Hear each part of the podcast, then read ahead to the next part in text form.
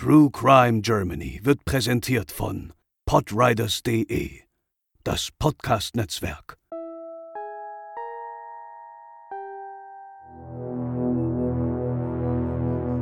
An einem lauen Sommertag im Jahr 1989 findet ein Spaziergänger die Leiche einer jungen Frau im Pedro-Jung-Park in Hanau.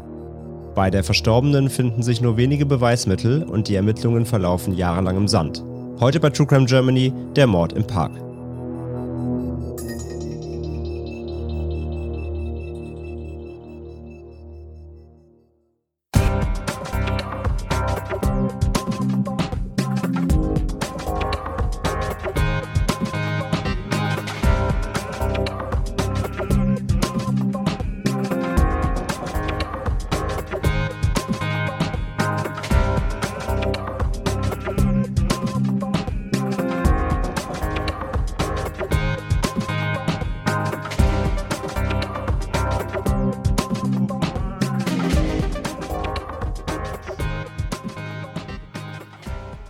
Hallo und herzlich willkommen zur 88. Episode von True Crime Germany.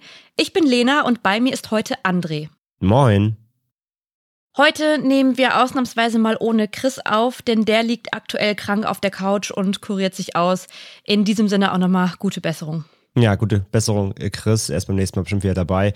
Und bevor wir in den Fall einsteigen heute, wollen wir uns noch einmal fix bei euch bedanken. Vor allem diejenigen, die uns über Spotify, aber auch über Apple, iTunes konsumieren. Natürlich bedanken wir uns bei allen Hörern da draußen, aber speziell bei euch, denn ihr habt in der vergangenen Woche ja zahlreich eure Spotify und Apple Wrapped Zahlen und Statistiken auf Social Media geteilt. Das sind die Jahrescharts, wo wir eben sehen, wie viel ihr uns hört, wo wir bei euch in euren persönlichen Podcast-Chartlisten so stehen. Und da waren wir ja zahlreichst vertreten, ja, von Platz 1, Top 1 bis auf Platz 5, aber natürlich auch generell einfach extrem viel Feedback von euch da, dass ihr uns übers Jahr ähm, wirklich zahlreich konsumiert habt. Vielen, vielen Dank an der Stelle dafür. Die Zahlen haben uns wirklich mal wieder umgehauen. Da kriegt man immer so ein Endjahres-Heeper, wenn man diese Zahlen sieht, weil übers Jahr, was da draußen eben passiert, wie viele ihr da draußen vor allem seid. Ja, hohe, hohe sechsstellige Zahl. Also es haut uns jedes Mal um,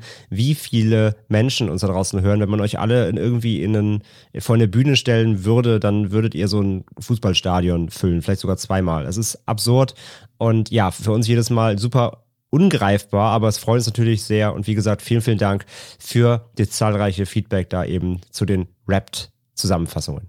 Ja, danke, André. Ich würde sagen, wir steigen direkt ein in den heutigen Fall. Mhm indem wir uns Sabine S. letzte Momente einmal genauer angucken und diese rekonstruieren.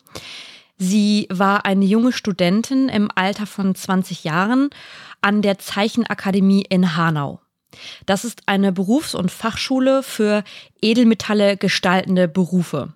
Sie wohnte noch nicht lange in Steinheim, einem der größten Stadtteile Hanaus in Hessen. Etwa vor zwei Monaten war sie wegen der Ausbildung hergezogen und wohnte in einem kleinen Apartment. Am Vormittag des 26. September 1989 machte sie sich auf den Weg zur Akademie und entschied sich dafür, eine Abkürzung durch den Pedro Jung Park zu laufen. Und manche Hörerinnen und Hörer können es vielleicht schon erahnen, dass eben dieser Weg ihr zum Verhängnis geworden ist. Selbst am helllichten Tag schreckte ihr Mörder nicht davor zurück, sie genau da zu überwältigen. Es geschah in einem kleinen Tunnel für Fußgänger und Radfahrer eine kleine Unterführung unterhalb der Straße am Steinheimer Tor. Hier geschah es eben, dass sie überwältigt und in ein nahegelegenes Gebüsch gezogen wurde, ehe sich der Mörder an ihr verging und sie nach dem Sexualdelikt tötete. Am Nachmittag dann der grausige Fund. Ein Spaziergänger fand auf der Grünfläche des Parks den leblosen Körper einer bis dahin unbekannten jungen Frau, die mit einer Plastikplane abgedeckt wurde. Neben der Plane lagen am Tatort noch Damenstiefeletten, verstreute Kleidungsstücke und ein stark blutverschmierter, rechteckiger Sandsteinblock. Der Unterkörper von ihr war entblößt und ihr Kopf eingeschlagen und ebenfalls blutverschmiert. Unter weiteren Steinen versteckt fanden die Ermittler, die kurze Zeit nach dem Fund des Spaziergängers an den Tatort kamen, ihre Hose und Unterhose. Es gab keine Informationen zu ihrer Identität. keinen Personalausweis oder etwaige andere Dokumente, die sie hätten ausweisen können. Der erste Schritt neben der Sicherung der Beweise und Spuren am Tatort war also herauszufinden, wer die junge Frau eigentlich war, die ermordet im Park lag. Neben der Kleidung und dem blutigen Stein gab es jedoch keine weiteren Beweismittel, die gesichert werden konnten. Weder Fußspuren noch Fingerabdrücke ließ der Mörder zurück. Er war für die Ermittelnden ein Phantom. Lediglich auf die Körperstatur konnten sie schließen, denn immerhin musste der Mann ja einen etwa 25 Kilogramm schweren Stein angehoben haben und diesen auf den Kopf des Opfers aufschlagen lassen. Und zwar ganze zweimal. Der Fall erregte sofort größte Aufmerksamkeit. Um ihre Identität herauszufinden, wurde die Öffentlichkeit eingeschaltet. Die sonst so idyllische Stadt Hanau war in Aufruhr. Durch einen Zeitungsartikel wurden zwei Studentinnen der Zeichenakademie auf den Vorfall aufmerksam und meldeten sich bei den Ermittelnden und dem Kriminalkommissar Karl-Heinz Mönch, der für den Fall damals verantwortlich war. Sie gaben an, dass es sich bei den Kleidungsstücken, die man am Tatort fand, um die ihrer Mitstudentin Sabine S. handelte und dass diese in einem kleinen Apartment nicht unweit der Akademie und des Parks wohnte. Mit diesen neuen Informationen konnten die Ermittlungen weitergeführt werden. Es wurden Fingerabdrücke der Leiche genommen und mit denen in der besagten Wohnung, in der Sabine S. gewohnt haben soll, verglichen und Treffer. Die Wohnung sowie die Identität des Opfers konnten damit bestätigt werden. Die Spurensuche in der Wohnung deckte auf, dass ein paar persönliche Gegenstände fehlten. Zu denen gehörten unter anderem ein Sturmfeuerzeug und drei Schlüssel. Ein wichtiges Indiz inmitten der fehlenden Beweislage, mit dem die Ermittlung weitergeführt werden konnte, in der verzweifelten Hoffnung, den Mörder schnellstmöglich zu finden. Denn nach der Untersuchung der Wohnung standen Kriminalkommissar Mönch und sein Team erneut vor Rätseln. Wer könnte die Tat begangen haben? Wer war stark genug oder hatte ein gezieltes Motiv für diesen Mord? Der Ex-Freund von Sabine S. geriet in den Fokus, da er der Ermordeten am nächsten stand und durch die Trennung vielleicht sogar ein Motiv gehabt hätte. Im Laufe der Ermittlungen gerieten neben ihm noch 190 weitere Männer aus der Umgebung, die von der Statur hätten passen können, ins Visier und wurden alle befragt. Doch kein einziger Hinweis führte zu einer nennenswerten Spur. Die Zeit zog ins Land, während die Ermittlungen mit den Männern durchgeführt wurden. Und dann, zehn Monate nach dem Verbrechen, gab es einen erneuten Aufschrei in Hanau. Ein versuchter Mord an einer Prostituierten. Mit Glück überlebte die Frau den Angriff und auch der Täter konnte von der Polizei in Gewahrsam genommen werden. Bei dem Mann handelte es sich um den damals etwa 33 Jahre alten Jürgen K. Kommissar Mönch wurde hellhörig und verknüpfte die beiden Taten miteinander. Ein versuchter Mord und ein vollendeter Mord. Beides mal an jüngeren Frauen in Hanau. Für ihn war klar, dass beides überprüft werden musste. Und so machten sich Kommissar Mönch und sein Team auch hier als erstes auf den Weg in die Wohnung von Jürgen K. Die Hoffnung bestand, dass man dort die fehlenden persönlichen Gegenstände von Sabine S., also das Feuerzeug, die drei Schlüssel oder ein Mäppchen mit Ausweisdokumenten, finden konnte. Wäre das der Fall gewesen, hätte die Suche nach ihrem Mörder endlich ein Ende gehabt. Doch leider sollten sie bei der Wohnungsdurchsuchung kein Glück haben. Der Fall blieb weiter ungelöst. Etwa anderthalb Jahre nach der Tat wurde er wieder in die Hände der Medien gegeben. Die Sendung Aktenzeichen XY ungelöst vom ZDF wurde kontaktiert und strahlte am 3. Mai 1991 ihre Sendung zu dem Mord an Sabine S. aus. Hinweise sollten an die Kripo Würzburg übergeben werden. In der Sendung wurde nachgestellt, wie das Opfer und eine befreundete Studentin an der Zeichenakademie an dem Stummfeuerzeug arbeitete, welches Jahr nach der Tat verloren ging. Doch auch die TV-Ausstrahlung brachte keine heiße Spur, die zur Aufklärung des Falls und zur Festnahme des Täters hätten führen können.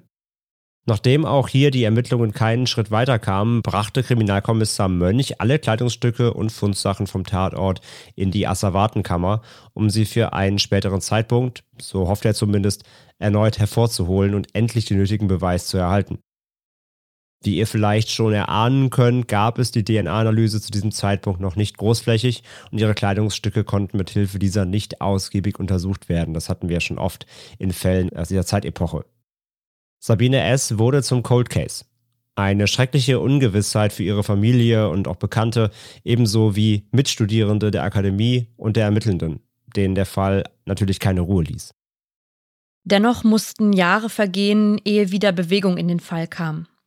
Daher machen wir jetzt auch einen kleinen Zeitsprung ins Jahr 1999. In diesem Jahr hörte Kriminalkommissar Mönch das erste Mal von einem neuen englischen Verfahren, welches die Kriminalforschung sprungartig voranbringen konnte. Die DNA-Analyse. Und so wandte er sich hartnäckig wieder an das Landeskriminalamt und bat darum, ausnahmslos alle Fundstücke vom Tatort zu untersuchen, mit dem Hintergrund, mögliche DNA-Spuren des Täters auf der Kleidung zu finden. Und genau das wurde schließlich auch durchgeführt. Und tatsächlich ließen sich nach so vielen Jahren noch Spuren sichern und eine DNA-Formel erstellen, die einzigartig und nur vom Täter sein konnte. Und jetzt, das müsst ihr euch mal vorstellen, gingen die Ermittlungen quasi wieder von vorne los. Man denkt jetzt vielleicht in einem Schnelldurchlauf im Podcast, dass das ein paar Tage kosten kann, aber es mussten alle Männer, die damals schon verdächtig wurden, also über 190 Personen, nochmal neu untersucht werden und zwar ihre DNA. Also mussten sie kontaktiert werden, Termine gefunden, Speichelproben entnommen und diese dann ausgewertet werden. Das alles kostete Zeit, doch Kommissar Mönch und sein Team wollten den Mord an Sabine S. nicht ruhen lassen. Sie kämpften für eine Aufklärung. Und ihre Hartnäckigkeit wurde belohnt. Denn einer der adressierten Männer weigerte sich zunächst, eine Speichelprobe abzugeben der bereits wegen versuchten Mordes inhaftierte Jürgen K. Der Mann, der schon vor zehn Jahren im Visier der Ermittlungen war, verriet sich mit seiner Haltung quasi selbst. Doch noch hatten sie seine DNA-Probe zum Vergleich nicht erhalten. Daher musste ein Gerichtsbeschluss her, da ein dringender Tatverdacht bestand und das LKA Wiesbaden bestätigte das, was schon vor so langer Zeit vermutet wurde. Jürgen K. hat Sabine S. an diesem Sommerabend im September 1989 vergewaltigt und getötet. Denn auch die Spermaspuren, die man an ihrer Leiche fand, waren identisch mit seiner DNA. Die Erleichterung könnt ihr euch ja sicher alle vorstellen, wenn nach zehn Jahren ein Cold Case doch endlich aufgeklärt werden konnte. Teils kennen wir auch schon Fälle, wo es noch länger gedauert hat, aber zehn Jahre sind eben, wie schon eben erwähnt, gerade für Beteiligte eben Hinterbliebene und Ermittelnde aber auch, die sich so eindringlich damit befassen, einfach eine lange Zeit. Und was nun allerdings noch ausstand, war die Urteilssprechung. Und die sollte sich nach dieser langen Zeit als gar nicht so einfach herausstellen. Denn Jürgen K. schwieg vor Gericht beharrlich. Und auch wenn die DNA-Probe ihn als deutlichen Täter von 1 unter 200 Billionen identifizieren konnte, wurde ihm lediglich Totschlag, aber kein Mord nachgewiesen. Ein kurzer Exkurs an dieser Stelle nochmal zu den Unterschieden zwischen Mord und Totschlag. Wann genau handelt es sich um Mord? Mord ist ein vorsätzliches Tötungsdelikt, also ein fester Entschluss, der bewusst getroffen wird. Im Vergleich zum Totschlag wird er durch größeres Unrecht definiert. Ähm, das liegt dann vor, wenn eines oder mehrere der sogenannten Mordmerkmale zutreffen. Laut StGB Paragraph 211 müssen A. Vorsatz und B. ein oder mehrere Mordmerkmale vorliegen. Letztere werden dabei in drei Fallgruppen eingeteilt. Die erste Fallgruppe umfasst niedrige Beweggründe. Darunter fällt die Mordlust, die dann vorliegt, wenn die Tötung eines Menschen dem Täter oder der Täterin als Selbstzweck dient. Dem Täter oder der Täterin geht es also darum, einen Menschen sterben zu sehen, damit anzugeben, sich nervlich zu stimulieren, die Tat als Sport zu sehen oder gar einfach nur die Zeit zu vertreiben. Wichtig ist, dass der Täter oder die Täterin keinen Anlass zur Tötung eines Opfers hatte. Das Opfer ist austauschbar und fremdes Leben wird generell missachtet. Ebenfalls ganz wichtig, der Täter oder die Täterin muss mit voller Absicht gehandelt haben. Des Weiteren gibt es die Befriedigung des Geschlechtstriebs, zum Beispiel als Lustmord. Es umfasst jedoch auch Fälle von Nekrophilie und jene von Vergewaltigung mit Todesfolge durch Gewaltanwendung. Für die Klassifizierung ist es unerheblich, ob es letztendlich zu einem Geschlechtsakt kam. Gerade über diesen Teil der Fallgruppe wird häufig diskutiert. Ein prominentes Beispiel dafür war der Kannibale von Rothenburg, den wir in einer früheren Episode besprochen haben, der sich erst bei der Sichtung der Videoaufnahmen des Tötungsakts Befriedigung verschaffte. Ein weiteres Mordmerkmal dieser Gruppe ist die Habgier, unter die beispielsweise Raubmorde oder entgeltliche Auftragmorde fallen. Viel diskutiert sind die sonstigen niederen Beweggründe. In der Regel fallen darunter Hass, zum Beispiel Ausländerhass, aber auch reaktive Motive wie Wut, Neid, Rache oder auch Eifersucht. Ehrenmorde werden hier ebenfalls zugerechnet. Die zweite Fallgruppe umfasst verwerfliche Begehungsweisen. Beweggründe spielen hier keine Rolle. Dafür steht das äußere Erscheinungsbild der Tötungen im Vordergrund. Man bezeichnet diese Merkmale auch als objektive Mordmerkmale. Die Tötung wird hier zum Mord, wenn der Täter oder die Täterin heimtückisch, grausam oder mit gemeingefährlichen Mitteln getötet hat. Heimtücke tritt bei Ausnutzung von Arg und Wehrlosigkeit des Opfers auf. Es handelt sich also um eine opferorientierte Definition. Hier wird jedoch auch häufig der Begriff der Arglosigkeit der Opfer hinzugezogen. Die Arglosigkeit muss in der Tatsituation zur Wehrlosigkeit des Opfers geführt haben. Das Opfer muss in seiner Abwehrbereitschaft also erheblich eingeschränkt worden sein. Schließlich muss der Täter oder die Täterin eben diese Situation für die Tötungshandlung bewusst ausgenutzt haben. Eine weitere Definition von Heimtücke gilt dann als anwendbar, wenn ein besonders verwerflicher Vertrauensbruch vorliegt und dies zur Tötung des Opfers ausgenutzt wird. Letztere Definition hat sich jedoch kaum durchgesetzt in der Rechtsprechung. Grausamkeit liegt hingegen dann vor, wenn der Täter oder die Täterin dem Opfer besondere Schmerzen oder Qualen zugefügt hat. Es stellt sich also die Frage, ob bei der Tötung über das Maß hinausgehende Qualen angewendet wurden. Das ist dann zum Beispiel der Fall, wenn das Sterben des Opfers bewusst verlangsamt wird. Unter der Verwendung gemeingefährlicher Mittel fallen dann zum Beispiel das Zünden einer Bombe an belebten Orten oder Brandstiftung in einem von mehreren Personen bewohnten Haus. Die Rechtsprechung ist sich in diesem Punkt allerdings noch nicht vollends einig. Und die dritte Fallgruppe umfasst die deliktische Zielsetzung. Sie stellt also eine finale Kausalität zwischen der Tötung und einer weiteren Straftat her. Es fand also eine Tötung statt, um eine andere Straftat zu ermöglichen oder auch zu verdecken. Hier wird zwischen der Ermöglichungsabsicht und der Verdeckungsabsicht unterschieden. Ersteres stützt sich darauf, dass ein Täter oder eine Täterin ein Menschenleben vernichtet, um weiteres Unrecht zu begehen. Das Tatbestandsmerkmal ist jedoch subjektiv abhängig von der Vorstellung des Täters oder der Täterin, ob er oder sie die weitere Tat für strafbar oder nicht hielt. Umstritten ist dagegen die Verdeckungsabsicht. Auch hier ist wieder die subjektive Perspektive entscheidend.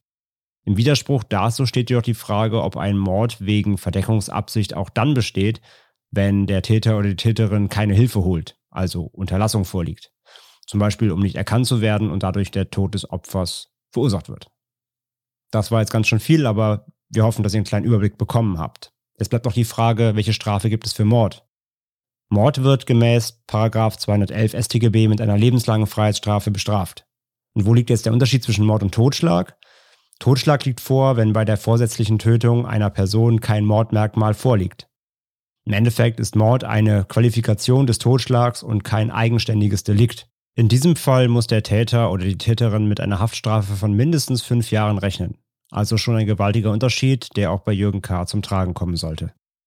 Ja, denn Mordmerkmale lassen sich nach einer so langen Zeit nicht mehr nachweisen, weshalb Totschlag und nicht Mord das Urteil in diesem Fall war. Für die Ermittelnden war das damals ein geradezu unbefriedigendes Ergebnis, denn sie waren sich sicher, schon allein aufgrund seines Angriffes auf die Prostituierte zehn Monate nach dem Mord an Sabine S., dass er ein Mörder und kein Totschläger war. Das Urteil des Hanauer Landgerichts im Jahr 2001 lautete 14 Jahre Haft mit anschließender Unterbringung in einer Psychiatrie auf unbestimmte Dauer. Kriminalkommissar Mönch ließ der Fall all die Jahre allerdings nicht los, auch nicht nach der Urteilssprechung. Einige Jahre danach besuchte er Jürgen K. im Gefängnis, um dort nochmal über den Fall Sabine S. aus Hanau mit ihm zu sprechen. Und da erzählte K. ihm die ganze Wahrheit, die er Jahre zuvor vor Gericht vehement verschwiegen hatte. Jürgen K. wollte an diesem Vormittag zur Arbeit fahren, brach dieses Vorhaben allerdings ab und fuhr mit seinem Fahrrad durch die Stadt in Richtung Main. In dem besagten Fußgängertunnel begegnete er dann Sabine S., die wiederum gerade auf dem Weg war, in die nicht weit entfernte Kunstakademie zu gehen. Er entschied sich, der jungen Frau den Weg abzuschneiden und sich ihr einfach in den Weg zu stellen. Sie aber wollte vorbei und bot ihm sogar 50 Mark an, damit er sie endlich durchlassen würde. Daraufhin packte er sie und schleifte sie an seinem einen Arm und sein Fahrrad am anderen zum Tatort ins Gebüsch, machte sie gefügig zog ihr die Hose und Unterhose aus und vergewaltigte sie. Nebendran lag dieser 25 Kilo schwere Sandstein, den er zweimal auf sie hat fallen lassen. Und hier hatten sie jetzt ein Mordmerkmal. Zum Abschluss dieses Falls möchte ich noch etwas loswerden. Etwas, das mittlerweile selbstverständlich sein sollte, aber es für viele noch nicht ist. Dieser Fall zeigt nochmal deutlich, warum viele Frauen Angst haben, allein unterwegs zu sein. Viele tragen Pfefferspray oder andere Sicherheitsgegenstände mit sich, wenn sie nur einmal zum Einkaufen oder zur Arbeit, Uni oder Schule wollen. Dieser Fall zeigt deutlich, dass es keineswegs ungerechtfertigt oder übertrieben ist, das zu tun. Bitte haltet Abstand, wenn ihr eine Frau allein, egal zu welcher Tageszeit, auf der Straße seht. Bitte wechselt unter Umständen die Straßenseite oder nehmt einen anderen Weg, wenn es nötig ist und ihr sonst zu sehr auf ihrer Höhe seid. Bitte habt generell ein Gefühl dafür, wie ihr euch situativ am besten verhaltet, sodass ihr keine Ängste auslöst. Denn Sabine S. ist genau das widerfahren, wovor wir uns fürchten und uns schützen müssen. Ich spreche jetzt für mich, aber sicher auch für viele anderen, wenn ich sage, dass auch ich meine Wege gut plane, besonders wenn es dunkel ist, ich mir Telefonate in diese Zeit verlege oder generell mit jemandem schreibe, für den Fall, dass ich überwältigt werde. Das sind Sorgen, die ich beim Verlassen der Haustür mit mir trage, auch wenn sie nicht jeden Tag voll ausgeprägt sind. Bitte vergesst das nicht. Ja, danke für diese Worte, Lena, kann ich nur absolut zustimmen natürlich. Und äh, ja, das wäre es mit dem heutigen Fall. Wir bedanken uns wie immer für eure Aufmerksamkeit und fürs Hören und fürs Interesse an unserem Podcast, und unseren Fällen. Und ihr wisst Bescheid, wenn ihr Feedback habt, ihr erreicht uns unter Social Media, Instagram, könnt E-Mails schreiben, post at truecrimegermany.de und dann freuen wir uns, wenn ihr auch wieder beim nächsten Mal dabei seid. Dann sind wir auch schon wieder zu dritt und Chris ist äh, gebessert.